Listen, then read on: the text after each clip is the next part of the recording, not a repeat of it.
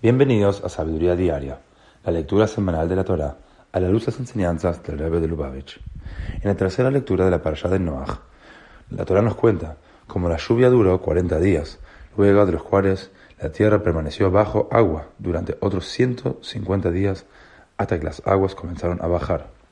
60 días después, Noach envió un cuervo y luego una paloma para ver si el agua había retrocedido completamente dice el versículo.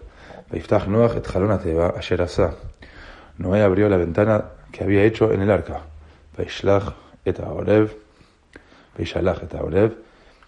Y envió al cuervo. En un Fabrengen del año 5745, el nos enseña que, como contará la Torah, Noah no salió del arca hasta que Dios le dijo que lo haga. Entonces, ¿cuál era el propósito de ver si la tierra estaba seca enviando estos pájaros? La respuesta es que dado que Dios había confiado en él la supervivencia de la vida, Noah se sintió responsable de tomar cualquier paso natural que animara a Dios a acelerar la renovación de la vida en la tierra. El dolor del exilio es comparado con las aguas arrasantes del diluvio. Tal como el diluvio, solo Dios puede finalizar el exilio.